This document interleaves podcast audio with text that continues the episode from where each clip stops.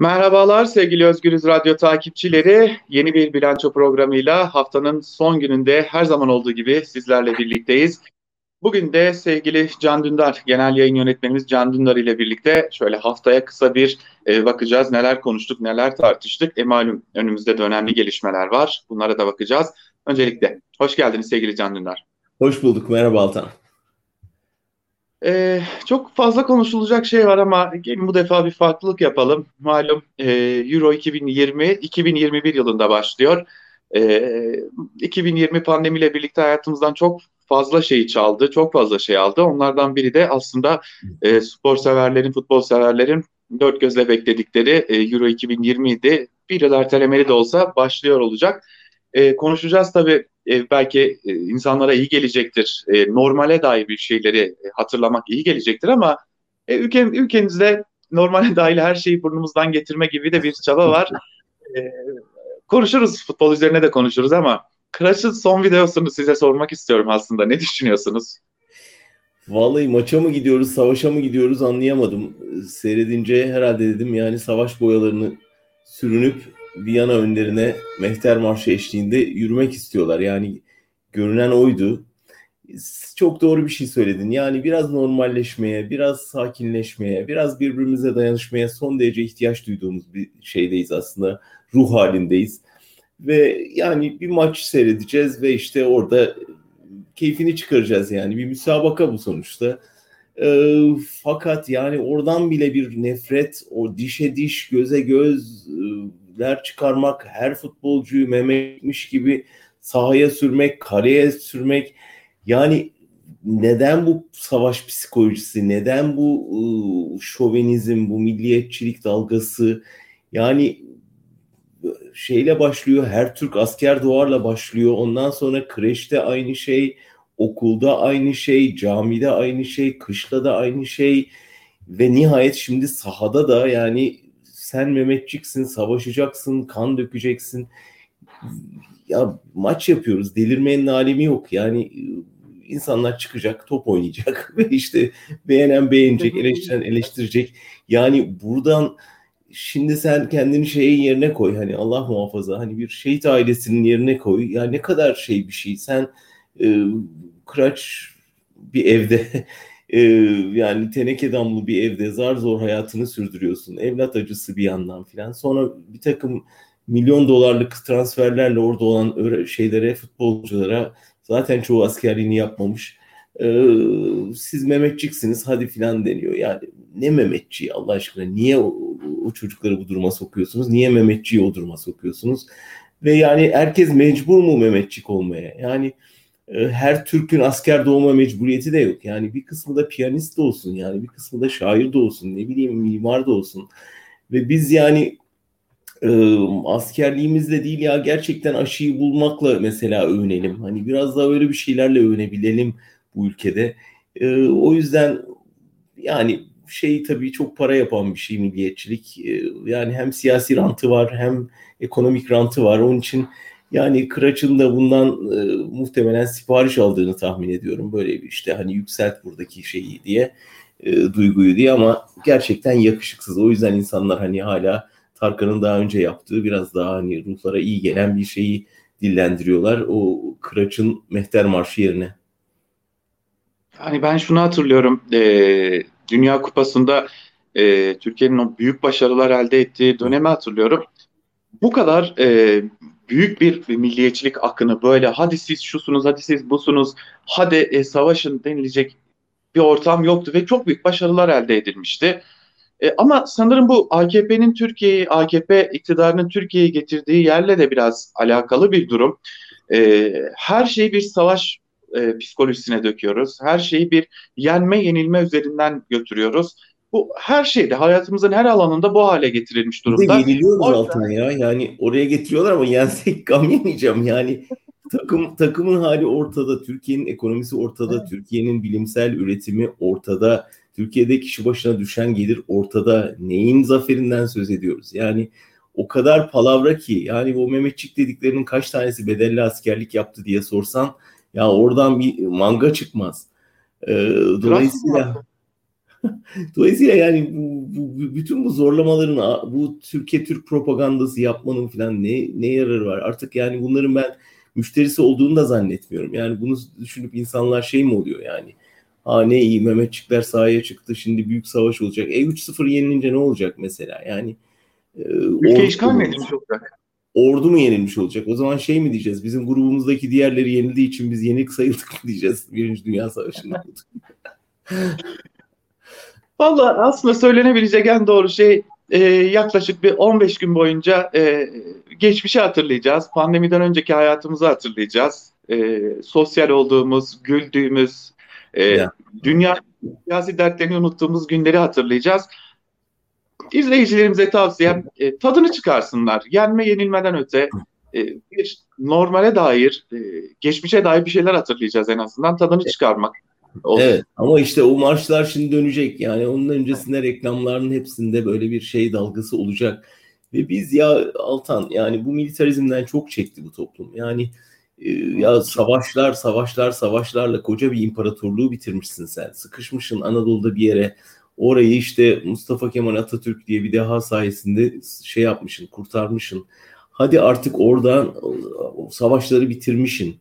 Yeni bir başlangıç yapmışsın. Fakat bu sefer Hadi darbeler belası gelmiş. Gene işte o vay Mehmetçik filan nidaları altında üç kere demokrasinin kesintiye uğramış. Sonra bütün ordunu bir Kürt meselesini çözemediğin için şeye sürmüşün 30 bin 40 bin insanın ölümüne yol açmışın. Yani savaşın artık bu toplumda çok şey bir anlamı olması lazım. Yani korkutucu bir anlamı olması lazım. Hala ona rağmen buradan şey savaş propagandası bir maçtan yapıyor olmak artık hepimizi ürpertmeli yani ve buna yok demeliyiz. Aslında e, belki buradan dış politikaya bağlamak için iyi bir pas attınız. E, onu söylemek istiyorum. E, şimdi Biden'la bir görüşme olacak malum 14 Haziran'da. E, dönüyoruz, dolaşıyoruz, geliyoruz ve bütün pazarlıkların bir takım savaş unsurları üzerinden aslında yürüdüğünü görüyoruz. Ee, Suriye'de şu olsun, bu olmasın pazarlığı. S-400'ler olsun ya da biz NATO çatısı altında başka bir e, füze kalkanı projesiyle yürüyelim. E, ya da Afganistan'a e, askerleri kalıcı olarak bırakalım, Karzai üstünde, ha, e, hava üstünde bizler kalalım gibi çeşitli pazarlıklar olduğunu görüyoruz. Ama e, aslında ki kabine toplantısı da ertelendi. Bugün Ankara kulisine de bahsettik aslında. E, Erdoğan oradan bir e, en azından bir küçük de olsa bir kazanımla gelip 21 Haziran'da bu kazanımlarını anlatma derdinde. Biraz da kabine toplantısının ertelenme gerekçesi. Ama dönüp baktığımızda Biden'ın bir şeyi hatırlatma ihtimali giderek güçleniyor. E, bu ihtimal hatırlatılacak şey de insan hakları ve demokrasi. E, Biden ziyaretini nasıl değerlendir? Daha doğrusu Biden'la görüşmeyi nasıl değerlendireceksiniz? Yani şu var tabii ki bir defa şeyi biliyoruz. Yani Biden seçildiğinden beri Erdoğan'a ne kadar uzak durduğunu, haftalarca telefonuna çıkmadığını, sonra ilk telefon görüşmesinde Ermeni soykırım meselesini açtığını vesaire. Yani ve daha öncesinde Erdoğan'ın devrilmesi gerektiğine dair ve bunun devrilmesi için demokratik yollardan devrilmesi için muhalefeti desteklemek gerektiğine dair e, sözlerini biliyoruz. Türkiye'nin Suriye Savaşı'nda e, cihatçılara silah ve para yardımı yaptığından yakındığını hatırlıyoruz. O yüzden yani Erdoğan-Biden ilişkisinin çok e, yüz yüze görüşmeseler de bayağı negatif bir tarihçesi var. O yüzden e, Erdoğan 5-0 geride giriyor toplantıya. Yani e, eğer sahaya Mehmetçik nidalarıyla çıkmak onu kurtarırsa e, ki sanmıyorum yani bu zor bir maç olacak onun için. Fakat Erdoğan açısından şöyle bir durum var. Aslında taviz vermeye en müsait pozisyonda şu anda. Yani çünkü eli güçsüz, dış desteğe ihtiyacı var. S-400'ler dolayısıyla sıkışmış durumda. Daha geçen hafta Amerikan Dışişleri Bakanı e, Türkiye'nin insan hakları sicilinden ve gazetecilere muamelesinden yakındığı NATO içinde NATO üyesi gibi davranmadığını söyledi vesaire. Yani dolayısıyla hakikaten çok zor durumda giriyor Erdoğan ve öyle gürlemedi de dikkat edersen bu sefer. Ey Biden'lar falan duymadık. Dolayısıyla e, taviz vermeye çok müsait bir pozisyonda gidiyor görüşmeye. Ve son anda şapkadan Afganistan tavşanı çıktı Afganistan'da havaalanının kontrolünü Türk Silahlı Kuvvetleri'nin üstlenmesi ve çekilen Amerikan askerlerinin boşluğunun doldurulması. Bak şimdi İslamcı hareket diyoruz, siyasal İslamcılar diyoruz. Nereden nereye geldik? Yani oradaki e, cihatçı örgütlere karşı Amerika'nın çekilen Amerikan askerlerinin boşluğunu doldurmaya talip Mehmetçik. Yani o marşta bahsedilen Mehmetçik. e, hani bunu kendi taraftarlarına nasıl anlatırlar, nasıl izah ederler bilmiyorum ama Erdoğan e, bir yerde kendi siyasi kariyerini riske atmamak için böyle bir şeyle gidiyor oraya. E, zorlu bir misyonu üstlenmeye hazır lider görüntüsüyle gidiyor. Çok uzun bir konuşma olmayacak aslında. Yani kısa bir süre var bir NATO zirvesi içinde baş başa bir süre görüşecekler. O yüzden hani çok da büyütmemek lazım beklentiyi. Ama bir temastır tabii önemlidir ve orada ben e, Biden'ın kısaca bu şeyden bahsedeceğini tahmin ediyorum. Yani e, Erdoğan'a defalarca uyardıkları konuları özellikle S-400'ler çok kritik bir konu. Ona nasıl bir çözüm bulacaklar? İşte kimisi diyor ki bunu NATO üstlerinde saklayacaklar, Amerikan üstlerinde saklayacaklar orada paketi. Yani Türkiye başına bir bela aldı şimdi onu çözmeye çalışıyor. Öte yandan da bu Afganistan konusunda e, tavize zorlayacak. Suriye var tabii masada. Yani dolayısıyla e, şu anda e, Biden'ın eli çok güçlü Erdoğan karşısında. Özellikle e, Peker'in açıklamalarında teyit ettiği bu silah ticareti ve petrol ticareti e, de olduğu için sicilinde Erdoğan'ın şimdi o içerideki sıkışıklık dışarıda elini iyice zorlaştıracak tahminim aslında Türkiye'ye yönelik dışarıdan sanki küçük de olsa bir basınç dalgası hissediliyor. Belki bu konuştuklarınızla ilgili Rusya kısmına da gelmek gerekecek. Çünkü e, terazinin diğer ucunda da Rusya var. Neler olacak? Özellikle Suriye sahasında neler olacak? E, bu da önemli bir soru işareti ama oraya gelmeden önce şunu sormak istiyorum. E, malum Kavala ve Demirtaş için Avrupa'dan bu defa e, bir tık daha yüksek bir ses yükseldi. E, bu belki de bir e, dış baskının çok küçük de olsa artırılmasına dair bir e, ilk işaret olarak yorumlanabilir belki. E, bir de e, araya sıkıştıracağım sormadan geçemeyeceğim. Yorumunuzda yer verdiniz siz ama e, sormadan geçemeyeceğim. Ne oldu Interpol meselesi? Var mı bir gelişme? Interpol. Interpol meselesini Interpol kapattı. Yani Interpol nihayet konuştu. Ee, ilk kez Euronews'a konuştular ve e, böyle bir şeyi talebi reddettiklerini açıkça söylediler. Yani o yüzden e, nihayet diyorum. Çünkü bunun bilinmesine yarar vardı. Yani kamuoyu artık itiraf edeyim ki Altan kamuoyundan çok annemi önemsiyorum. Çünkü annem her duyduğunda ciddiye alıyor ve hani bir şey olacak zannediyor. Ben de her seferinde anlatmaya çalışıyorum ki burada tamamen hükümet tribüne oynuyor. Ortada hiçbir kayda değer şey yok. Yani e, Avrupa'da hiçbir gazeteciyi yaptığı haberden dolayı gelip tutuklayıp ülkesine iade etmezler. Yani medeni dünyada bu, büyük bir utanç olur. O yüzden yani bunu Türkiye'nin istemesi büyük ayıp. Ve şimdi Interpol'ün e, bu verdiği cevapla düştükleri durum da çok ayıp. Bu Türkiye'nin utancı değil, bu politikayı sürdürenlerin utancı ama ne yazık ki e, böyle bir durum var. Rusya ile Amerika arasında Erdoğan bir tür şey oynuyordu. Yani bir, birinin kartını öbürüne karşı ve tersi sürekli işte Putin'e gidip Amerika ile ilişkilerinde e, şey e, taviz koparacağım ve senle S-400 anlaşması yapacağım diyordu. Amerika'ya dönüp tamam aldık S-400'leri ama kullanmayacağım ama şunları yaparsan diyordu ve bir süre bu işledi Trump'la ama şimdi Biden'la çok zor olacağı anlaşılıyor. Trump da şeyde Putin de bu oyunu artık oynamama kararlılığında görünüyor. O yüzden bugüne kadar işine gelen o taktik şimdi aleyhine dönecek gibi görünüyor. Putin'le işler çok sarpa saracak. Çünkü S-400'leri bu sefer de kullan baskısı geliyor Moskova'dan. Ee, hem Amerika'ya kullanmayacağım sözü hem Rusya'ya kullanacağım sözü verdiği için şimdi hakikaten e, zor bir dönem başlayacak. Rusya sıkıştırmaya başlayacak.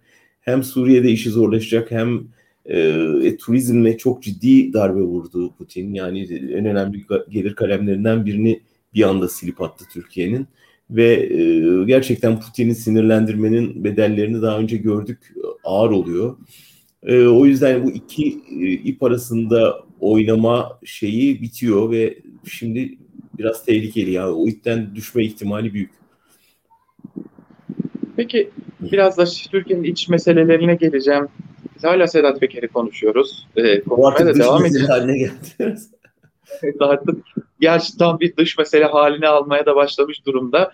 E, şimdi geçtiğimiz günlerde Sedat Peker bir tweet attı ve e, aslında bir kendisine yönelik bir operasyonun da imasında bulundu. Bir çağrısı da vardı dikkat çekicilik. MIT, e, MIT'ten gelenler geri çekilsin ben İçişleri Bakanı Süleyman Soylu'yu kastederek onun, onun gönderdikleriyle uğraşmak istiyorum diye bir kasıtta bulundu. Anladığımız Sedat Peker'e yönelik bir takım operasyonlar da söz konusu. E, lakin Sedat Peker de devam ediyor açıklamalarına. Geçtiğimiz e, pazar günü yaptığı açıklama çok çok önemliydi. Biz öğrendik ki Devletin Bankası'yla bir medya kuruluşu aslında devredilmiş. Bu belki de tartışmalardan en basitlerinden biriydi. Artık Sedat Peker ne dediden ziyade şunu sormak istiyorum. Bu işin sonu bir yere varacak mı size göre? Bu tamamen pazarlıklara bağlı zannediyorum ve yoğun pazarlıkların sürdüğü anlaşılıyor. Yani Ankara ile Peker'in her neredeyse onun arasında çok aracı heyetlerin gittiği belli ee, ve Peker'in de e, bundan sonra konuşacaklarını konuşmayacaklarını bu pazarlıklar dolayı doğrultusunda belirleyecekleri belli ama muhtemelen sen Peker'in yerinde olsan şu anda bütün e, başına gelebilecek muhtemel şeylerden korunmak için bütün bilgileri bir yerde stoklamış, videolarını kaydetmiş, tanıklara e, emanet etmiş durumda olursun. O yüzden ben Peker'e yönelik bir operasyonun son derece ahmakça olacağını düşünüyorum şu anda ve onu çok daha önemli bir pozisyona sokacaktır. Söyleyeceklerinin değerini çok daha artıracaktır. Bak neler söyleyecekti ki bunu yaptılar dedirtecektir ve eğer önlemini aldıysa ki yani her makul insanın yapması gereken şey e, sonrasında onların ortaya çıkması Türkiye'yi çok daha uluslararası arenada da çok daha riskli bir yere getirecektir. Yani elindekilerin kudretini gördük. Onunla bugüne kadar yol açtığı tahribatı, hükümette yol açtığı tahribatı gördük. Her ne kadar savcılar harekete geçmedi falan diyorsak bile yani Soylu'nun telaşından, Ağr'ın Bodrum'dan çekilmesinden, Kıbrıs'taki cinayetin ortaya çıkmasından, e, çevresinde yarattığı panikten e, kendine gazeteci diyen bir takım insanların ortadan çekilip kaybolmasından görüyoruz. Yani nasıl etkilere yol açtığını ve en son BBC Türkçe'nin haberinden de gördük ki bunun AKP içinde de çok ciddi e, karışıklıklar yarattığını anladık. E, o yüzden şimdiden bu kadarıyla yani 9 videoda zaten ortalığı darmadağın etti ve önünde Erdoğan'ı hedef olarak koydu. Ee, şimdi bundan sonrasını soruyorsan bu tamamen pazarlık. Yani işte kendisi ne isteyecek, Ankara ne önerebilecek, Ankara susturmayı deneyecek mi, susturabilecek mi? Susmazsa bu saraya ne kadar zarar verebilir, elinde ne var bilmiyoruz. Ama e, hani yaptıkları yapacaklarının garantisi ise vay sarayın başına. Peki şunu da sormadan geçemeyeceğim artık çünkü e, bir şeyler oluyor gibi yani Ankara'da evet e, sürekli bir kaynayan kazan var uzunca bir süredir kaynayan ka- bir kazan var ama şöyle son birkaç aydır Peker'in videolarından önce de aslında bir bu kazan daha hızlı kaynamaya başladı. Çok fazla tartışma var. AKP içindeki klikleşme artık tam anlamıyla gün yüzüne çıkmış durumda. E, her cenahtan farklı açıklamalar geliyor. Her cenah aslında birbirinin ayağını kaydırmaya çalışıyor. Birbirleriyle ciddi kavgalar içerisindeler. E, hatta basında e, çözülmeler başlamış durumda. E, bir diğer yanda iktidar o koltuğunu koruyabilmek için, e, bir ilişkilerini koruyabilmek için bir takım çabalar içerisinde. Ama burada ihmal edilmeyen tek şey muhalefete saldırı. Cumhuriyet Halk Partisi'ne yönelik saldırılar, Akşener'e yönelik saldırılar, HDP'ye yönelik kapatma davasına varan, tutuklamalara varan saldırılar. Ee, böyle HDP kapatma davasından başlayarak yaşananları muhalefet açısından nasıl görüyorsunuz? Yani şu Erdoğan faslını bir orada nokta, şöyle noktalayayım. Bana çok Osmanlı Sarayı'nı hatırlatıyor. Yani Sultan hasta, hasta olduğuna dair çok şey yayıldı, söylenti yayıldı. Sağlığını kastetmiyorum. Siyaseten çok zor durumda ve daha fazla sürdüremeyeceği anlaşılıyor. İlk seçimde gideceği görünüyor. Seçim yapılacak mı, yapılmayacak mı kaygıları var. Ama bir yandan da sultan lafı yayılır yayılmaz Osmanlı'da veliaht kim olacak, yerine kim gelecek e, tartışması aynı anda başlar. Dolayısıyla aslında o, o tartışmaları yaşıyoruz. Yani bir geleneği sürdürüyorlar. O, fakat Erdoğan o kadar yanında kimseyi bırakmadı ve temizledi ki işte söz konusu olan kala kala bir damadıyla soylu kalmıştı. Ve bu kavgada iki, ikisi birbirlerine silah çekerek birbirlerine vurdular. Yani Dolayısıyla ortada hiç kimse kalmadı. Hani e, bir şekilde muhtemel adaylar da temizlenmiş oldu. O yüzden aslında büyük telaş şimdi hem bürokraside hem parti içinde e, ne olacak? Yani hani Erdoğan'ın e, siyasi geleceği hiç parlak görünmüyor ve kazara bir seçim falan olacak olsa parti yerle bir olacak ve yerine gelecek de hiç kimse görünmüyor. Yani bu bayrağı devralacak kimse görünmüyor. O yüzden bunun telaşını yaşıyorlar bence. Muhalefete saldırmak o için o yüzden elzem çünkü bir arada tutulmanın tek şeyi düşman yaratmak. Bugüne kadar bildikleri tek taktik bu. Ve bugüne kadar da o sayede biraz da iktidarda kalabildiler. Gene onun taktiği deniyorlar ama bu kez muhalefet biraz daha öğrendi, daha temkinli, daha bir arada durmaya çalışıyor. Fakat HDP tabii kilit parti yani ikiz ittifakın oyları eşitlendiği noktada ki öyle görüyoruz şu anda HDP'nin e, tavrı belirleyecek iktidarı. O yüzden HDP'yi ne yapıp yapıp ortadan kaldırmaları gerekiyor. Ama bir türlü de ortadan kalkmıyor parti yani. Kapatsan tekrar açılacağı belli. Hazırlıklar yapılmış. Ve daha güçlenme ihtimalini AKP kendi tarihçesinden biliyor. Ama işte hem tedirgin etmek, hem tabana oynamak, hem muhalefete zarar vermek, hem onları zor duruma düşürmek. Zor duruma mesela şimdiden düşürmüş durumda. Çünkü biz mesela niye HDP'ye sahip çıkmadığını soruyoruz muhalefet partilerine. Yani öyle değil mi? Ali Babacan bir şey yaptı, açıklama yaptı. İşte Erbakan bir açıklama yaptı. Hani biz karşıyız parti kapatmaları diye ama mesela niye İyi Parti çıkıp bu konuda net bir tavır almıyor? CHP niye daha yüksek sesle şey yapmıyor? Niye ziyarete gitmiyorlar değil mi? HDP'yi yani toplanın deyin ki ya biz görüşlerinize katılmıyoruz ama partilerin kapatılmaması gerektiğini düşünüyoruz. O yüzden de şimdi bir dayanışma gösteriyoruz. E bunu yapmazlarsa yarın işte sıranın kendilerine geleceğini biliyorlar aslında ama e, işte Erdoğan'ın her seferinde e, prim yapan, iş yapan taktiği ne yazık ki bu muhalefete vur ve onlar e, konu HDP olunca, konu Kürtler olunca aman bize bulaşmasın diye uzak dursunlar ve bu taktik işe yarasın. E, ne yazık ki işe de yarıyor. E, özellikle tabii İyi Parti'ye yönelik. Aslında e, sanırım katılır mısınız bilmiyorum ama Erdoğan aslında iki uçta bir oyun kuruyor. Daha doğrusu iktidar cenahı. Bir yanda İyi Parti ve Akşener'i köşeye sıkıştırmak için çok ciddi bir e, oyun kuruyor. Her açıdan Akşener'e oynuyor. Diğer yandan da HDP'ye vurup e, ortadaki denge unsuru CHP'yi de zora sokmaya çalışıyor. Çok iyi bir oyun kurmuş gibi görünüyor kendi açısından en azından ama e, sanırım tek bir açıklamayla bütün bu oyunun bozulabileceğini ve Aynen. bu kurgunun çökeceğini görüyoruz. Ama Aynen, e... yapamıyorlar işte yani kendi tabanından o kadar korkuyor ki yani o liderlik kapasitesini gösteremiyor Akşener'de Kılıçdaroğlu da yani e, Erdoğan nasıl bir dönem çıkıp e, Kürt sorunu biz çözeriz deyip ortaya çıkabildi ve tabanını ikna edebildi. O şeyi liderlik kapasitesini gösteremiyorlar. Yani hala tabanımız ne der? Acaba ürkütür müyüz? HDP ile yan yana gösterirlerse ki Erdoğan bunu sık sık yapıyor. Acaba seçmen tabanımız rahatsız olur mu vesaire. Yani halbuki liderlik dediğin işte böyle anda lazım. Yani çıkıp ilkelerimiz adına bunu savunmamız lazım deyip kitlesini ikna etmek zorundalar. Bunu yapamadıkları için kıvranıp duruyorlar ve Erdoğan hep bu, bu savaştan kazançlı çıkıyor. Ve e, belki bu konuyu kapatıp başka bir konuya geçmek adına da şimdi bir e, paylaşımı da gördüm. Onu da sormadan geçemeyeceğim. E, daha önce Özgürüz Radyo'da e, program da yapmıştık kendisiyle. E, sevgili tiyatro oyuncusu e, Levent Üzümcü ifadeye çağrılmış ve e, çok dikkat çekicidir ki ser, sermaye piyasası ile ilgili spekülasyon yaratmaktan dolarla ilgili, doların fiyatı ile ilgili attığı tweetlerden dolayı bir ifadeye çağrılmış. Şöyle dönüp baktığımız zaman bir yandan da ifadeye çağrılmayan artık karakolun yolunu görmeyen kimse kalmadı Türkiye'de.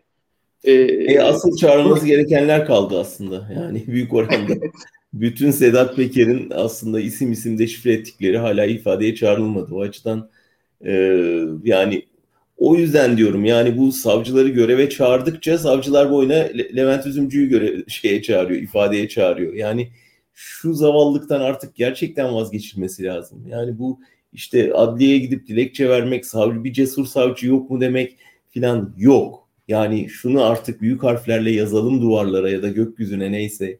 Bu ülkede cesur bir savcının ortaya çıkma ihtimali yok artık. Yani varsa da o cesur savcılar ya hapishanedeler ya mezarlıktalar ya yurt dışında sürgündeler ya emekli oldular ya susturuldular. Yani bunun peşine düşmekte ne, ne yarar var artık? İşte elde kalanlar da tetikçiler.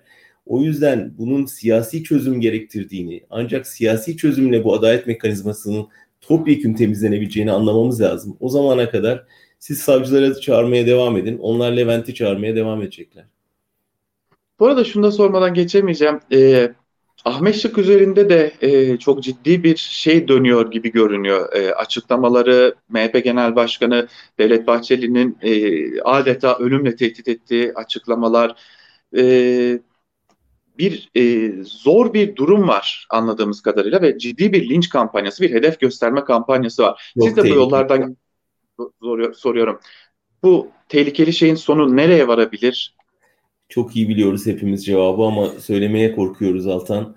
Ee, daha önce Bahçeli ve MHP'liler kimi hedef gösterdiyse o insanların başına çok kötü şeyler geldi. O yüzden yani Bahçeli'nin e, varlığı ve söylemi Türkiye'de gazeteciler için ciddi bir güvenlik sorunu haline geldi. Yani e, eğer buna devam ederse bizim bir şekilde e, kendimizi MHP'den nasıl koruyacağımızı Türkiye'de meslektaşlarımız olarak hepimizin ciddi ciddi düşünmesi lazım ve önlem alması lazım. Yani çünkü şaka değil e, hedef gösterilen 4-5 gazeteci işte gerçekten saldırıya uğradılar. Ve bunu parti lideri isim vererek meclis kürsüsü altında doğrudan hedef gösteriyorsa burada eğer onu susturamıyorlarsa bizim kendi güvenlik önlemlerimizi almamız lazım. Bilmiyorum yani meslek kuruluşları koruma ordusu mu oluşturur? E, gazetecilere çelik yelek mi dağıtılır? E, birbirimizi telefon trafiğiyle birbirimize güvenlik haberleşme sistemi mi kurulur ne olur bilmiyorum ama gerçekten e, Türkiye gazetecilerini Bahçeli'den koruyacak bir MHP'den koruyacak bir sisteme ihtiyaç doğduğu kesin.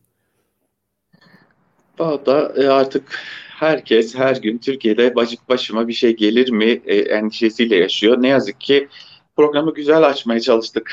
2020 Euro 2020 ile açmaya çalıştık. E, ama ülke gerçekleri e, tabii ki bizlere bir takım şeyleri hatırlatıyor. Ne yazık ki hatırlatıyor. Ama hadi gelin yine güzel bir şeyle kapatalım. E, şimdi ben bir soruyla kapatmak istiyorum e, sizin Berlin'deki Silivri serginizle ilgili aslında biz konuştuk üzerine çok konuştuk ama e, geçtiğimiz gün Şafak Salla'ya verdiğiniz bir e, söyleşide e, çok güzel şeyler anlatmıştınız aslında sergiyle ilgili ki biraz daha pandemi dönemleri de yavaş yavaş Almanya için en azından yumuşamışken, atlatılmışken şu sergiyle ilgili biraz daha anlatmanızı isteyeceğim. Aslında siz Berlin'de, Silivri'de, Silivri oraya taşıyarak ne yaptınız bir daha sormak istiyorum. Sağ olasın Altan. Şimdi buradan çıkıp oraya gideceğim. Benim için şey gibi oldu yani bir tür e, keyif de aldığım bir misyona dönüştü. Yani orada gidip gelen insanları bizzat gezdiriyorum. Ve e, aslında anlattığım şey de ya bakın Türkiye'de ne çok gazetecilere zulmediliyor değil. Bakın içeride o olanaksızlıklar içinde insanlar nasıl yoktan var ediyorlar, nasıl imkansız başarıyorlar, nasıl yaratıcılık sergiliyorlar onu gösteriyorum. Ve inan bana hani Almanlar çok duygularını göstermemekle meşhur bir ulustur. Ee, ağlayanları gördüm. Yani şeyinden e, oradaki zulümden değil o yaratıcılıkta yaratıcılığa duydukları hayranlıktan ağlayanları gördüm. Bizim için aslında belki sıradanlaşıyor e, hani orada yapılan şeyler ama yani ne bileyim Zehra Doğan'ın e, kendi kanını kullanarak yaptığı bir tabloyu orada görüyorlar ve e, yani şunu düşün bir gencecik bir ressam hapishanede boya kullanılmasına izin vermiyorlar ama e, kendisi yemek artıklarından ya da işte belli sebzeleri döverek e, onlardan onların suyundan kendine boya yapıp e, kuşların tüylerinden yaptığı fırçayla o boyaları annesinin içeri gönderdiği e, tişörtlerin üstüne boyayıp kirli çamaşır diye gazete kağıtlarına sarıp dışarı çıkartabiliyor. Ve o hem o tişörtleri sergiliyoruz hem o sardığı gazete kağıdının üstüne çizdiği e, resimler sergileniyor. Şimdi buradaki yaratıcılıkla baş etmelerine imkan yok bu zeka düzeyiyle. E, yani sadece dayak atmayı, hapsetmeyi bilen bir devlet mekanizmasının karşısında böyle bir yaratıcı kuşak var. Yaratıcı zihin, zihinler var ve büyük bir direnç var. E, dolayısıyla onu gördüğü zaman insanlar şapka çıkarıyor. Ve inan çocuklar da geziyor sergiyi. Küçücük çocuklar yani e, şeyi görüyorum hani bir kuş tüyüne farklı bakıyorlar artık. Tişörtün üstüne kendisi de bir şey çizmeye başlıyor. Ya da işte marul yaprağından hangi rengi elde ederim diye düşünmeye başlıyor. Orada bir silgi var. O silgiden e, tavla zarı yapmanın nasıl bir şey olduğunu, o imkansızlıkta nasıl akla geldiğini ya da tıraş bıçağı e, grup yorumun nasıl flüt, panflüt yaratıp oradan bir şey dışarıya albüm çıkarabildiğini falan bütün bunlar e, hakikaten şey birer direnç örneği. Onun için adına küçük şeyler müzesi dedik ama bence yapılan şeyler büyük. Yaptıkları şeyler küçük şeylerden yapılıyor. Ama e, bir dönemin e, Türkiye'deki tutsakların direncini gösteren bir belge oldu zannediyorum. Şimdi te- teklifler gelmeye başladı. Ee, burada söylemiş olayım. Ee, Ekim'de büyük ihtimalle Amsterdam'da olacak sergimiz. sonra da Avrupa'da birkaç yere daha gideceğiz. Birçok yere daha gideceğiz ve o içeri tıktık zannettiklerinin dışarıda ciddi bir sesi olduğunu görecek hükümet. O zaman şöyle noktalayalım. Fırsatınız varken Berlin'de Can Dündar'la beraber o sergiyi Sevgili Can Dündar, e, çok teşekkür ederiz bu haftalıkta katkılarınıza katılın. İyi yayınlar olsun. Çok teşekkürler. Evet sevgili Özgür takipçileri, bugünlük de bu haftalıkta bilanço programını burada noktalıyoruz. Daha iyi gelişmelerle karşınızda olabilmek umuduyla ve bu arada Euro 2000 içinde şimdiden iyi seyirler. Hoşçakalın.